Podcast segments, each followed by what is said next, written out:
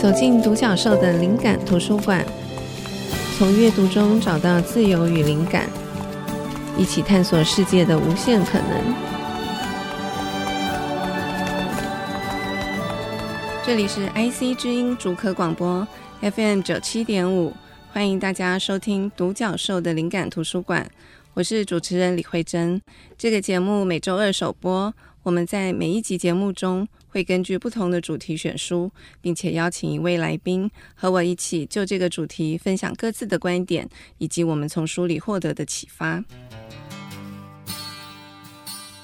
今天我们要谈的主题是旅行，特别是环岛旅行。然后我们邀请到的来宾是，应该是说我合作很久的。资深的作家李清志老师，同时也是一位建筑学者。因为最近老师出了一本书跟环岛有关，老师可不可以先帮我们简单介绍一下这个书？为什么会有这个书的计划？好，慧珍好，听众朋友大家好，我是都市侦探李清志。对了，我刚就是要想这个 这个称号“都市侦探”，一时想不起来。对，那其实我会写这本书，主要原因就是因为我去年在。台湾哈，我做了一次环岛，嗯，那这个环岛其实也是对我来讲呢，呃，跟一般人的环岛的想法是不太一样了哦。大家就是像年轻人很喜欢去环岛，有的是骑摩托车，嗯嗯，一天就环岛这样，对。然后有些人是骑脚踏车，对啊，或是背包客的对。那我的我的做法是，我跟我另外一个学长，我们都一人开一部吉普车，嗯。那么有点像是西部片里面的牛仔哈，一人骑一匹马这样子。嗯，我们基本上是沿着海岸线走，去绕台湾一圈呢。那为什么要做这个事情？就是因为我们觉得说，你要认识台湾哈，绕着海边走是最好的方法。因为我们看那个《鲁滨逊漂流记》，他到一个荒岛上，那他就要先。沿着海岸线走一圈哈，先大概知道这个地方的轮廓，对，他就大概知道这个岛是什么样子。嗯嗯、那我其实是有一部分是要弥补我以前的遗憾，嗯，因为我年轻的时候，台湾那时候是算是戒严的时候，所以我青少年的时代呢，我其实本来很想在海边玩。我有一次跑去海边，然后我捡了很多漂流木，我想说晚上在那边起个萤火哈，嗯嗯，然后就在沙滩上过夜这样子。嗯结果呢，我刚把那个木材都弄好，然后点火的时候呢，那个一堆海防部队就跑来，啊，这是违法的，就他们就跑来，然后把我骂一顿这样子。嗯、那因为在在这个戒严的时代呢，等于说海边都是前线一样，嗯嗯嗯，啊，我们在那个年代里面，政府哦基本上是不喜欢你去海边，也不喜欢你去山里面，都不让你去接近大自然，嗯，他就觉得那个都是。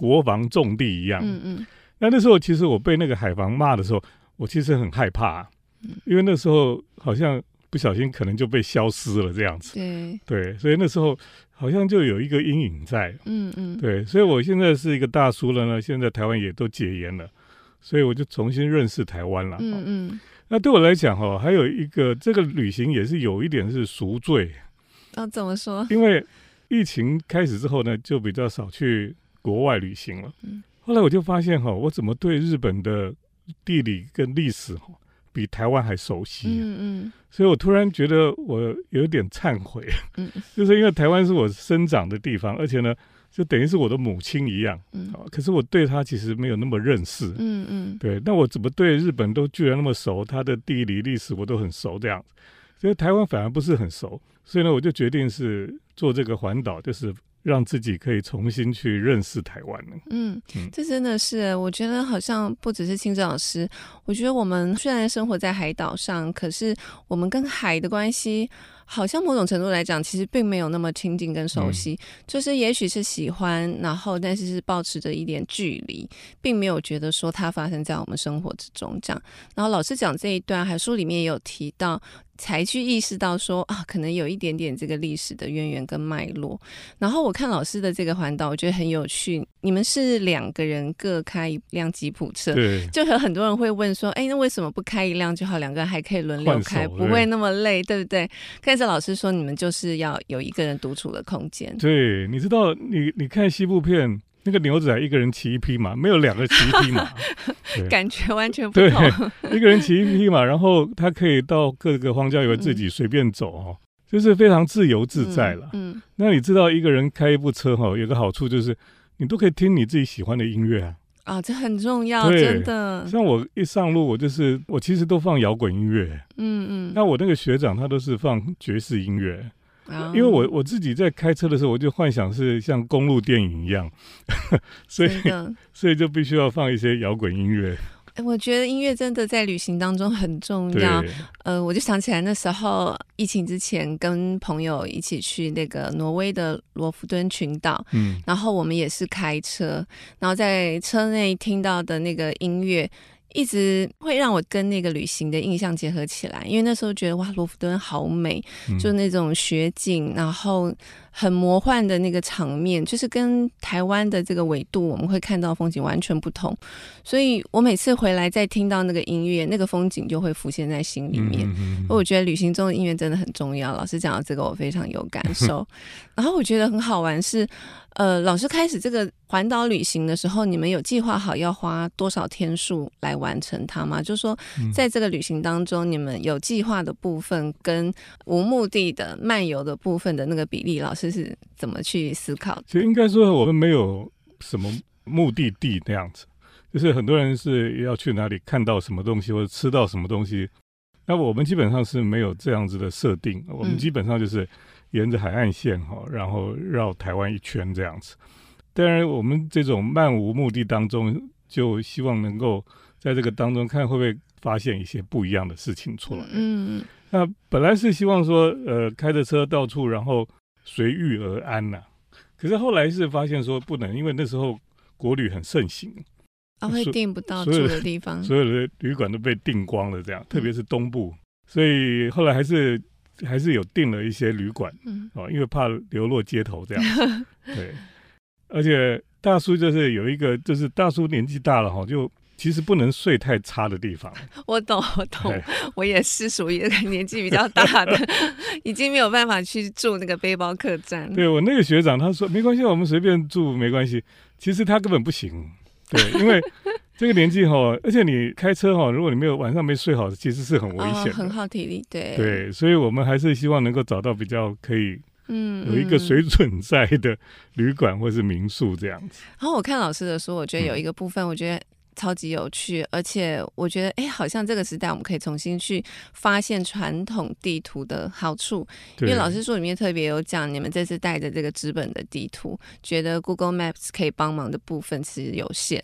对，老师可以讲一下这个。其实是因为我们是希望能够沿着海岸线走，那 Google Map 哦，它都一直都会带你走高速公路或者走快速道路哈。嗯嗯他都是教你走那个最快、最简单的路来走，嗯，所以呢，我们就去弄了纸本地图哦。然后纸本地图有一个好处就是说，它让你可以纵观全局，真的，对，你就可以知道前面会有什么东西，然后附近有什么事情，它都可以让你很清楚，嗯嗯嗯，而不是像这个 Google Map 就是叫你左转你就左转，右转就右转，然后就呆呆的这样子，嗯嗯。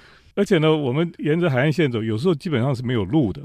嗯，所以那个 Google Map 也不会带你走那个路，帮不上忙。对，我们基本上就是反正看着地图，我们知道哪边可以去哪里，我们就就这样走了。对，因为老师这个旅行的目的也不是要立刻达到某个目的地，也不是要求什么最快速的道路，嗯、重点是那个过程。不过路上是还蛮有趣，是有一次我们在路上一个餐厅，我们就把地图拿出来，就对面坐着一对男女哈，年轻人。嗯看我们在看地图，他们很讶异吗？对，他们就露出那种非常可以、呃、看到古老的手稿是，是对怀疑又惊讶的表情哦。嗯、他们可能不晓得会不会用地图这样子，嗯嗯。那、嗯、他们可能觉得，哎，这两个人是不是穿越来的 那种感觉？嗯，穿越时空了。对啊，怎么会拿地图出来看？真的，现在好像比较少人。嗯、对，因为现在可能很多人连地图去哪里买都不知道。对，可是我真的，嗯，因为我自己是一个超级没有方向感的人，嗯、所以我一直都很依赖 Google Maps。但是我也想到，就是就是我先生，因为我先生是一个非常有方向感的人，然后每次到一个新的城市，反正我就是依赖他。但是他每次他都是想要教我去认识这个城市的道路的配置，嗯、然后他就会把纸本地图摊开，他就说：“来，你过来，我告诉你这个路是怎样怎样，东西南北是这样。嗯”就是我对他的那个印象很深刻，就是我觉得他的脑袋里面可能就跟老师一样，有一个内建的地图，所以他会很清楚知道方向。那我觉得那个应变能力其实是非常强的。对，我觉得。有一些新的科技工具辅助当然是很好，但某种程度也会有一点遗憾，觉得我们好像本来游泳的人的能力有一点被削弱。嗯、所以在老师的书里面看到这个纸本地图的复兴，我觉得超级酷。的的确，你看那个纸本地图哈，嗯、你看了之后，你脑袋的确就是有，你会内建一个地图在你脑袋里边，所以你就对那个方位你会很清楚。对。可是如果你一直用 Google Map 哈，你走完之后，你脑袋还是空白的。对，对你还是不知道到底什么是什么，你一定要靠那个 Google 那个相互的关系，前往了什么地方？嗯，嗯，我觉得这个很有趣。好，谢谢老师的分享，我们稍微休息一下，等会再回来。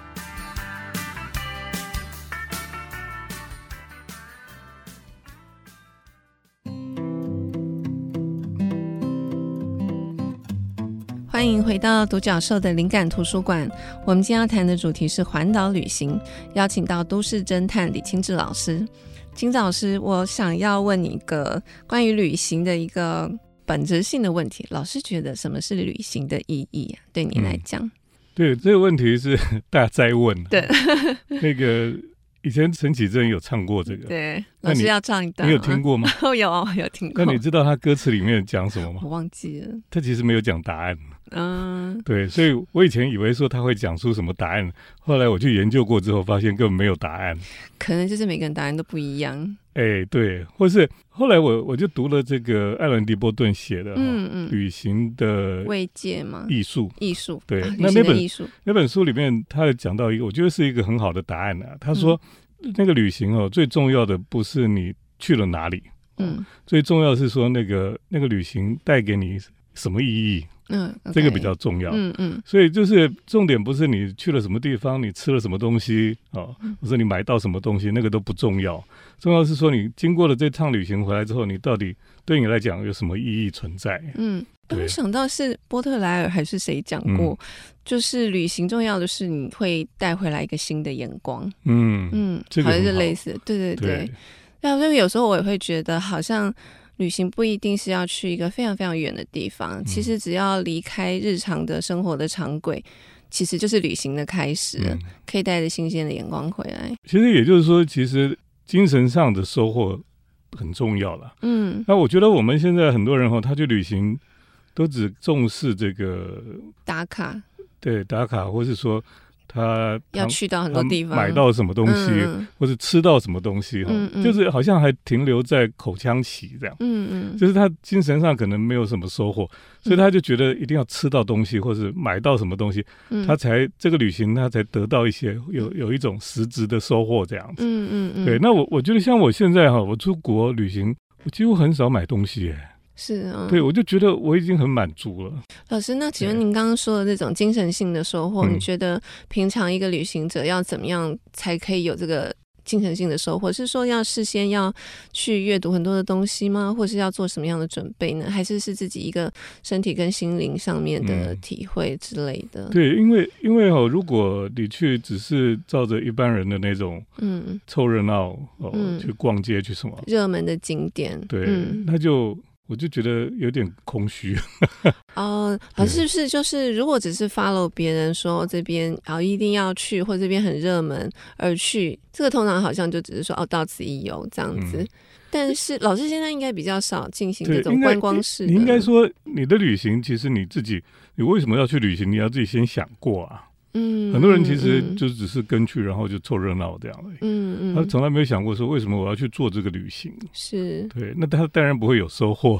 嗯嗯，对，他只是去，当然会有啦，能看到不一样的东西啊，或是多少，对，他还是会得到一些东西，可是他可能就没有把这个重点放在那个太深刻的。对，嗯嗯，那他很多时候就只是为了吃什么东西，或是说什么东西一定要看，他就一定要去拍到照片或什么，对对，对，他就会失去了这个本来应该是他可以体会到的事情。嗯嗯，我自己的体会跟心得也是。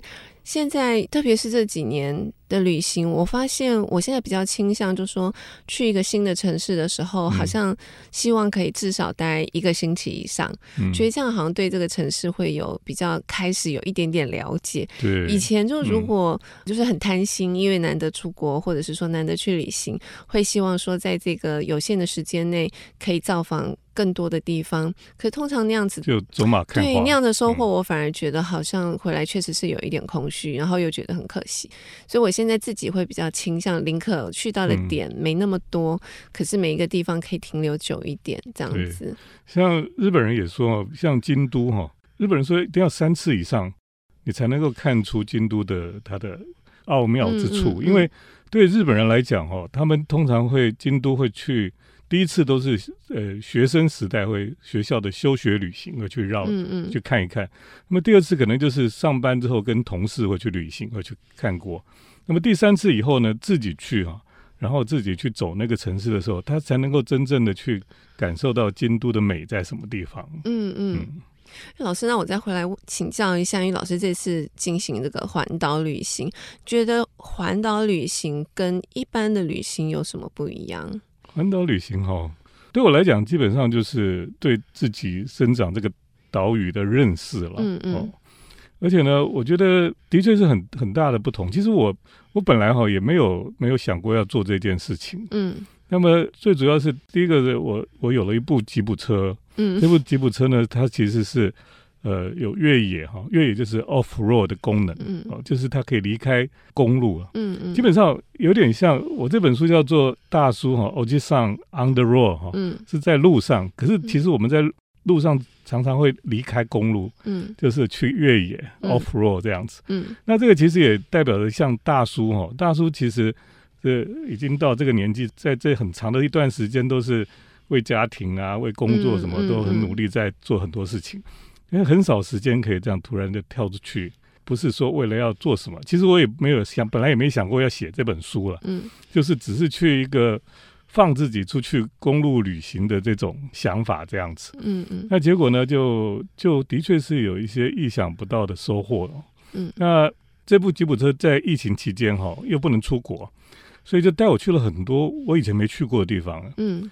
像海边，我们可以去神秘的，我们叫神秘海滩呐、啊，嗯，有那个巨大的海石洞啊，哦，然后到山上去哈，有些都是去，就我们讲是林道，就是以前那个伐木的林道，嗯嗯、到很深山上面，那个那个路都是基本上是很崎岖的啊，嗯，哦，所以一般车子都不太容易到达的地方，嗯，嗯，所以我觉得还不错，就是一个小小的车子，居然可以让我开拓。在台湾的很多视野，是不是某种程度也有点像呃回应老师现在这个阶段的一些心境，然后一直就说很努力，我们在这个很多种身份上面的这个长轨努力，然后这个吉普车这个环岛旅行，某种程度带你跳脱了一下这个长轨，去探访还没有见过的地方，这样子，嗯，而且这个 off road 就是因为我我们平常哈，像我常常。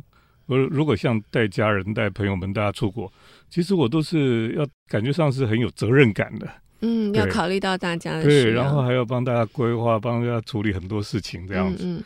可是我如果自己放自己出去，哎，就一个人就自由自在，就觉得，哎，不用再去想好多很多的细节，这样。嗯嗯。突然觉得很自由，对。而且。老师这样子一个人在车上时间其实蛮长的，对，那那也是一个人独处的时间。我记得老师以前有提过，你年轻的时候在美国有曾经公路旅行过，嗯、那也是一个很长时间的一个人的独处。老师自己觉得这样子长时间的一个人的旅行的独处，对你最大的好处是什么？其实这也是我们讲说大叔哈。跟年轻人去环岛很大的不同就是，年轻人去环岛都很喜欢成群结队。啊，对，然后大对大家去晚上就喝酒啊，然后就聊天聊到天亮，这样很开心哈。可是大叔就不喜欢，嗯，像我跟我学长一人开一部车，连晚上我们都一人住一个房间，嗯，对，因为我们觉得就是喜欢自己独处啊，嗯，你白天看了很多东西，你晚上比如说你整理照片啦，然后你会想到很多沉淀很多白天看到东西的，嗯、那个也很快乐。对，就一个人很好啊，干、嗯、嘛要跟别人这样子很烦这样子？嗯，对，就是都尽可能都是独处了。嗯嗯。所以我说，在这个旅行里面呢，最高的享受就是就是宁静、安静。对，嗯、安静独处就是、嗯、我觉得旅行里面现在感觉是非常奢华的享受，就是独处这样子。真的。嗯。我们忘记我们前几集有一集有提到的类似的主题，然后那时候推荐的有一本书里面有提到，宁静在这个现在这个社会上真的是一种资源，越来越少了。嗯嗯、所以老师刚刚讲说，这个宁静这个品质是一种很高级、很奢华的享受，非常认同。所以如果可以把这件事情带到旅行，我觉得好像跟以前我们认知的那种很热闹、成群结队，然后是不同的方向，没有说哪一个是更好。也许真的就是不同的阶段、不同的年纪。没错，对、嗯、我现在也蛮倾向，我觉得这个是一个很高级的享受。好，谢谢老师，我们稍微休息一下，等会再回来。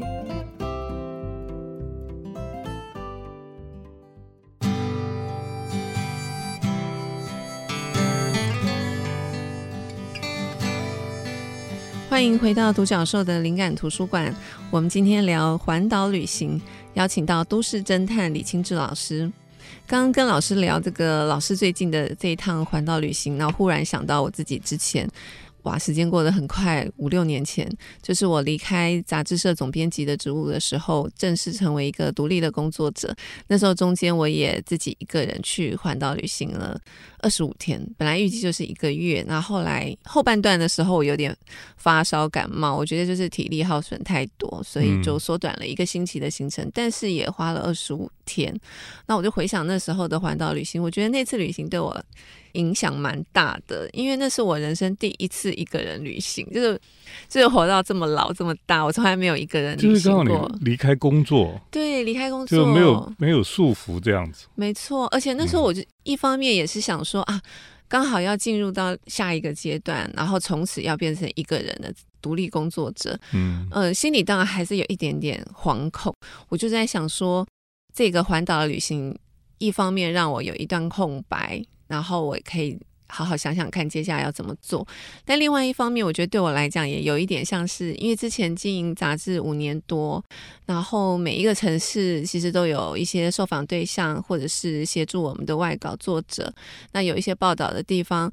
其实是伙伴们报道的，是外稿报道。其实我自己并没有去过，我就很想要我自己亲身、双眼双脚亲自去看看这些地方。所以我觉得也有一点像是一个谢票的旅行。你是，走路吗？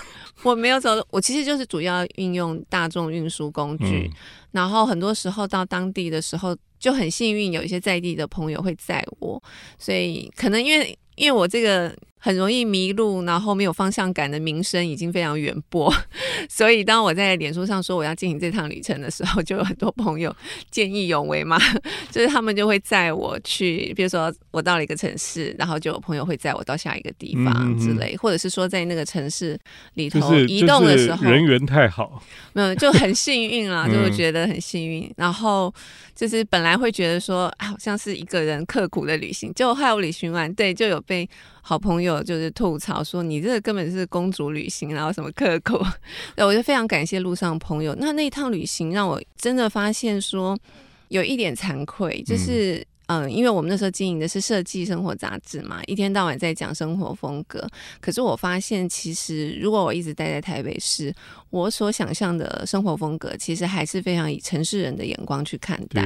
嗯、可是当我到了离开台北以后，我就赫然发现，其实各地都有非常多很厉害的人，然后很有趣的生活观，很有趣的生活方式。嗯、我就会发现说，生活风格或者生活方式这件事，忽然间丰富起来，其实会有非常多可能性，不是只有城市人看到的那样子的一种方式才叫做是好的，或者是令人羡慕的生活方式。嗯、所以那时候，我认识很多在地的朋友。他们在带我去拜访当地的，呃，不管是艺术家、创作者，或是在地的这些生活的人，其实我觉得他们的生活也令我非常羡慕，我觉得也非常美好。可是那个是我以前无法想象的。啊。那让我觉得非常有趣。我昨天在另外一场这个演讲的时候也有讲到这个事情，因为也是透过大家邀请我去做一些主题的分享，我才会啊把这些回忆又挖出来。然后我觉得很好玩是，譬如说我说那时候我到那个龙潭的时候，桃园的龙潭，因为龙潭就是有很多那个皮塘嘛，然后。嗯那个民宿的老板有一天早上，他就带我去逛。他带我去到那个肯定是你参加任何旅行团你都不会去到的地方，所以我觉得有时候这个在地视角真的很重要。他带我去看那个硕果仅存的一个涌泉，就是妇女会在那里捣衣，就是。我小时候听阿嬷讲过，但我其实没有真的亲眼看过，就是父母正在那边导医那个场景，我觉得非常有趣，很有生活感。然后这些姐姐妈妈们其实导医的时候，其实就是他们一个抒发的时间，对，他们就会聊生活琐事啊、八卦各方面，就很有趣。然后他又带我去看到一个很好玩，就是有一个理发厅、美容院，非常非常非常小，然后就是一个阿嬷在经营，嗯、然后。只能容纳一个客人，所以他譬如说他要冲水洗头的时候，可能客人要走到外面来，因为他那个座椅是放在外面，然后又看到旁边有一个摩托车骑士坐在上头划手机在等，他是第二组客人，所以我就觉得这个场景真可爱、真有趣。它就是从地方上长出来的。嗯，那我去参考任何的旅行手册，一定都不会告诉我这些地方。嗯嗯。然后又譬如说我到嘉义的时候，那时候的这个好朋友一进，他带我去。一对夫妻，他们经营一个非常大的植物园，然后太太就是做布衣，然后先生里面的建筑都是他亲手盖起来的。然后他们，我到彰化的时候，彰化的那个在地的朋友带我去到一个我根本不知道怎么去形容的地方，在那里喝茶，旁边有一个货柜，货柜里面俨然就是一个非常丰富精彩的书店。嗯，就是这些地方，其实如果不是在地朋友带我去，我都不会去到。所以我觉得那趟旅行就是打开了我很多的视野。我觉得它有点让我脑袋里面对于这个世界的想象。本来可能就只有从我自己熟悉的地方开展的这个路线，以后我发现我想事情可以是更开阔的。当然，因为我没有方向感，所以我脑袋里面没有地图。但我这是比喻，就是我脑袋里面的地图好像变得更延展，这样。而且还有一个真的很很深刻的心得跟感想，就是我觉得台湾。真的很棒，我真的很喜欢台湾，而且路上遇到很多很好的人。嗯、对，我有提到，就是那时候在新竹，朋友借我一台单眼相机，那我在那个要转火车的时候，的镜头盖掉到轨道上。嗯不知道老师记不记得这个事，我好像写在脸书上。然后我就眼看着那个镜头盖，但我就是捡不到。可是因为这是朋友的相机，我就觉得有点过意不去。我就很希望说有没有办法可以让我捡到那个镜头盖。然后刚好月台上有一个女生，一个年轻的女生，她跟她跟我两个人眼睁睁看我的镜头盖就这样滚到那个轨道上。他跟我一起惊呼，那他人很好，他就说他在月台上帮我找找看有没有人可以帮我捡，然后请我去找站务人员，他会帮我看着这样子。反正我中间我在等电梯的时候就遇到一位站务人员，然后他就酷酷的也没多说话，他就问我说在哪里，那我就带他去，然后他看了一下。然后就跳下去帮我捡，然后就再跳上来，非常的轻巧的伸手，他交给我，然后也酷酷的，二话不说，然后转头就走了。我甚至就是待在现场，还来不及跟他说谢谢，然后就拍了一张他的背影，非常感谢他。所以我觉得一路上受到很多人的这个帮助，然后遇到很多我觉得就是很温暖的事情，所以很深刻的感觉，觉得台湾真的。很温暖，就是很喜欢台湾。然后我看老师的书，老师书上也有讲，就是从不同的方式重新爱上台湾，就是真的很喜欢这个地方。那老师刚刚也有讲，旅行开始的时候，其实你并没有想要写书，对吗？对，嗯、我是很遗憾，我那趟旅行我，我我也是没有想到写书，后来也没有把它写成。但是老师很棒，就是写成了一本书。想请问老师，后来这个书是怎么形成的？我其实我发现我，我这可能是。男生跟女生比较不一样，就是我 我们在路上其实基本上是不去找朋友的，嗯，对，我们就觉得找朋友，呃，也怕麻烦人家，然后又嗯嗯又觉得说找朋友的话好像又很就会就会扰乱我们本来想要自由自在的那种心情，所以我们路上几乎都没有找朋友，然后我们就是自己用不同的眼光去看不同的这些地方。对，后来我们就发现哈，就真的是。以前很多我们都觉得我们很熟悉，嗯，结果这一次重新去看哦，我就发现其实根本你不是那么清楚认识这个地方。比如说，我们都很熟悉龟山岛嘛，对，大家都看，每天都在看龟山岛，可是基本上从来没有上去过。对。后来我们上去了，上去之后就发现说，那个龟山岛跟我想象是不一样的。嗯嗯。对，所以后来我就发现，原来整个台湾很多地方，我们都以为我们是很熟悉的。真的再去走过以后，就发现根本不是你想象那个样子。真的，嗯、对，所以有时候我们是在用某一种想象去认识了。嗯，那我讲到龟山岛，就其实之前我有看一本书哈，就是马杰博士他在十九世纪就已经写了一本台湾的书哈，叫做呃《From Far Formosa》。嗯，哦，那几个版本有翻译成这个台湾遥记哈，遥就遥远的遥，嗯嗯，遥记。那现在有一本。在比较常看到的是福尔摩沙记事，那因为这个马杰博士他到处去传道的时候，他也是像一个探险家，又像博博物学家一样，他收集很多标本啊，他去记录植物、动物哈，还有各地的风俗习惯什么，他全部写。所以在十九世纪末呢，这个台湾割让给日本的时候，台湾就变成全世界瞩目的焦点。嗯，可是那个时候全世界没有一本。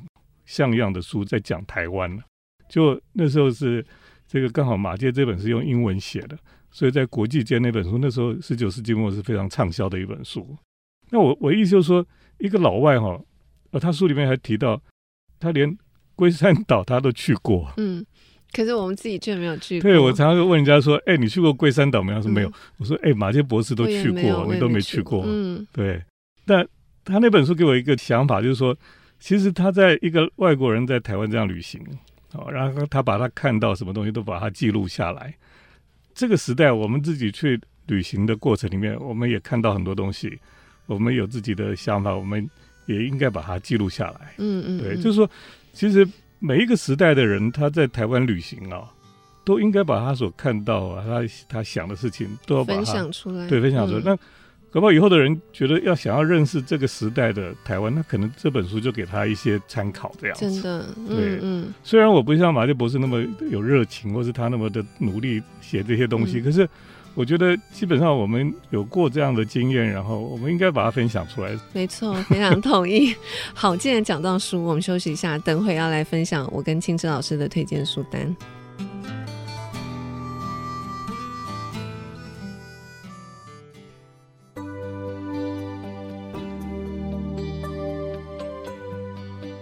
欢迎回到独角兽的灵感图书馆。我们今天聊的主题是环岛旅行，邀请到都市侦探李清志老师。呃，最后一段我们照例要来分享推荐书单。我自己这边今天要分享的书单比较多一点，因为好像有几本书可能不容易买到了，但是因为跟旅行有关的有趣的书真的非常多。好，那我先讲我这边的，等一下再请老师推荐。呃，第一本书是松浦弥太郎的《自在的旅行》，我觉得这本书应该是松浦弥太郎的书里面我自己觉得比较少见的，有很多的彩色的照片，然后是他跟一个他的摄影师好友两个人很随性的旅行，然后好像也是为了他的一个专栏而写的这个进行的旅行。那我很喜欢这本书的。调性就是很轻松，真的就是很自在，然后也可以看到松浦弥太郎他为什么会变成我们认识的松浦弥太郎。我觉得旅行带给他的养分真的非常多，然后透过他跟那个摄影师看到的东西，我也觉得好像可以跟着他们去做了一场游历。所以我自己很喜欢这本书，就是松浦弥太郎的书里头，我第一个想到的就是自在的旅行。然后有一本书，我好像推荐过很多次，就是国内还没有中文版的时候，我就买了日文版，它就只有英文书名，就是《Love and Free》。它就是就是 focus 在这两个主题，但是其实书里面没有太多长的文章，所以这个书的设计我也很编排，我也很喜欢。它大概就是一页照片，然后一页短短的文字，那个短短的文字其实就很像我们现在脸书的文字这样子。所以后来我也有参考这个书的版型，帮另外一个作者编了一本跟旅行有关的书。那我一直都很喜欢这本书的那个氛围。那这个作者他自己本身。进行了好像长达两年的这个环游世界的旅行，跟着他的太太到很多地方。然后因为他很会拍照，嗯、所以那照片都非常有人味。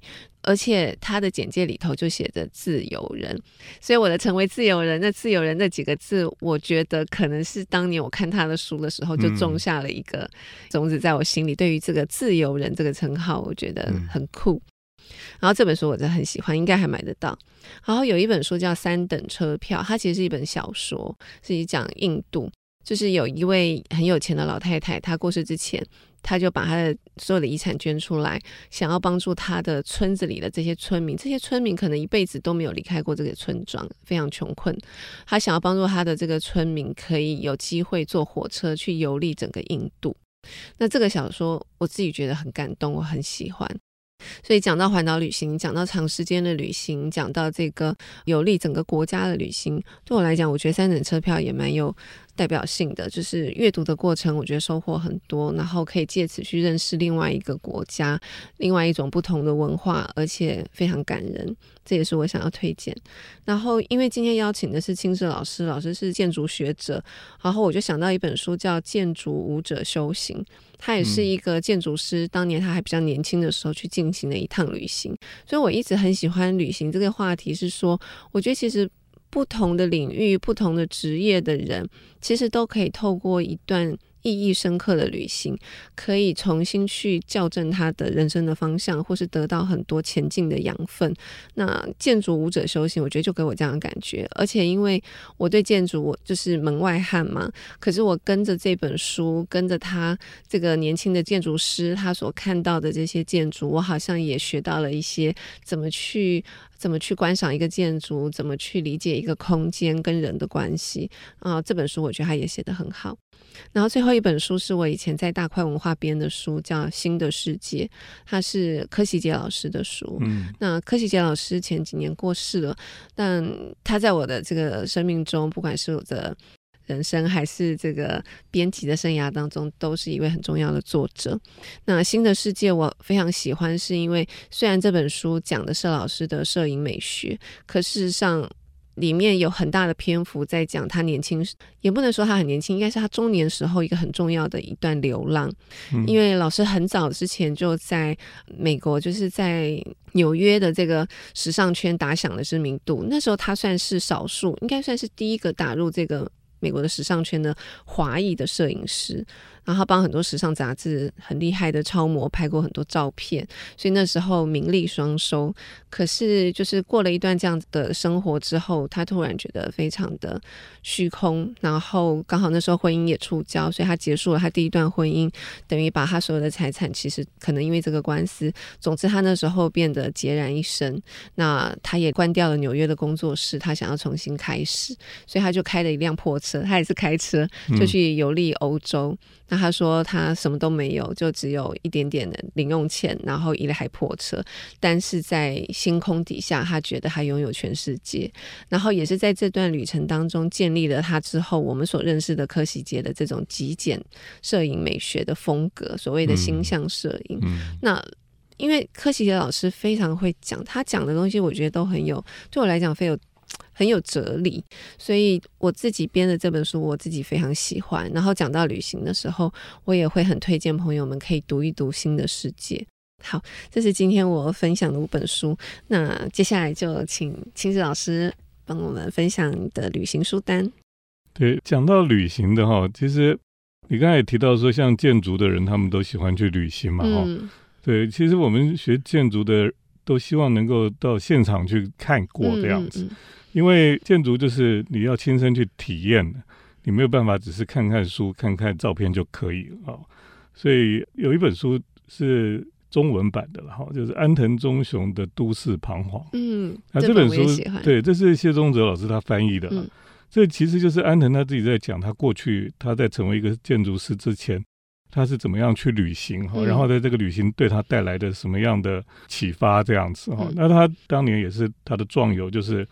坐西伯利亚铁道啊，然后到欧洲去哈，嗯、去法国看他最崇拜这个科比一的作品这样子。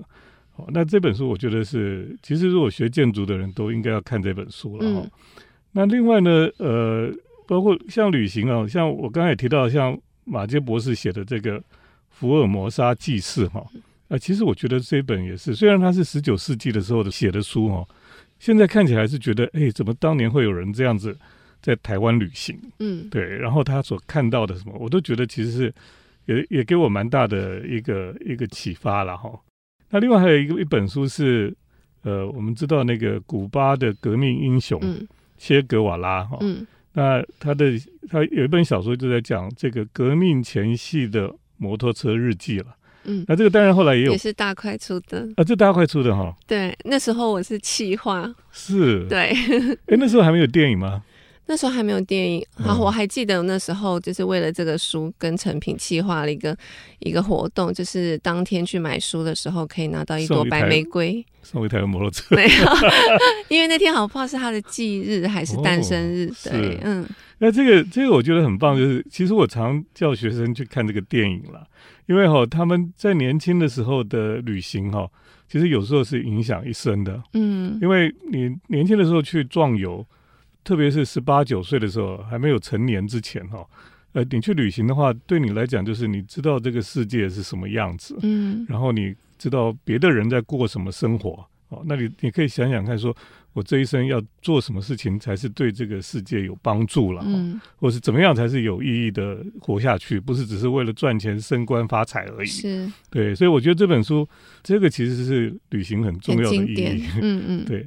那我自己在旅行过程里面哦，我喜欢带一些书去看了哈，因为有时候，其实有时候我觉得旅行最辛苦就是说，有时候是睡不着觉，嗯，我不知道你会不会了，嗯，哦，有时候我我通常去第一个晚上都睡不好，嗯，对，那我常常会醒过来的时候，我就需要看书，嗯，然后看书就让我觉得比较安心这样，嗯嗯，会然后再继续睡，嗯，对，或是有时候坐火车啦哈，或是坐飞机的时候，如果有书可以看是很棒的哈。像这个《湖滨散记》哈，就是亨利·梭罗他写的这本书。嗯、其实这本书哈，其实我觉得不同的年纪来读又是不一样。是，对我我最近读一些书都是重新再读过这样。那《湖滨散记》是我好几次读都可以有不同的感受哈。嗯、那很多人就是因为读《湖滨散记》，然后他开始去追求这种。可以离开都市哈，到大自然里面去享受一个人独处的生活。嗯嗯，那这些东西好像是我也是到了大叔的年纪才比较能够体会。嗯，好，所以《湖滨散记》是我觉得也是可以推荐的。那么另外像这个，如果在冬夜一个旅人了，嗯，是非常经典。对，这本书我其实以前我看不懂。嗯，那我最近又在看，慢慢有一点体会这样子。嗯嗯，对，但。它里面有很多场景，我觉得蛮有趣的。啊，另外在最后推荐一本哈，是我很喜欢的一个诗人哈，叫 Emily Dixon 哈。嗯。其实有一个版本的书叫《诗人的秘密花园》哈，那里面除了他的诗，还讲他的生活背景。那因为他喜欢一个人，他也一生里没有结婚，他就住在一个房子里，然后他有一个花园，他每天就是跟那些花在一起。哦，那我觉得这本书，而且这本书真的很漂亮，里面有很多画那个花草啊等等的插图。对，嗯、所以有时候你去旅行后，看看这些书，就觉得就是蛮蛮舒服的。真的，我旅行也一定要带一两本书。对，我记得我那时候环岛的时候，我就。带了一些书，然后看一看，我也会寄回台北，再请我女儿再帮我带新的书来，或是我在路上遇到书店，然后会买几本新书。这样，嗯、我觉得旅行跟阅读真的是人生两大乐事。这样子，我我以前坐飞机都睡不着，嗯，然后我就会买一本比较厚的这个小说哈，在飞机上看。嗯、通常哦，这个这个如果比如说飞欧美的话，到的时候我已经看完了。然后我就送给别人，嗯、这样我就不用带回来，就是书也可以流动，嗯、书也去旅行啊。好，今天谢谢清志老师。我觉得听完就是老师刚刚分享那些书单，嗯，还有刚刚聊的话题，我觉得心里会有一个冲动。我不知道听众朋友会不会有这样的感觉，会很想要开始旅行，然后也会很想要再去把那些书再重新拿回来翻阅，或是老师刚刚讲那些书，也都很想要去买回来重读它。嗯。不知道，我觉得旅行跟阅读都可以带我们去远方，带、嗯、我们去原来想象不到的地方。谢谢老师今天跟我们聊这个主题，那我自己也收获很多。谢谢大家的收听，我们下次见。谢谢老师，谢谢惠贞。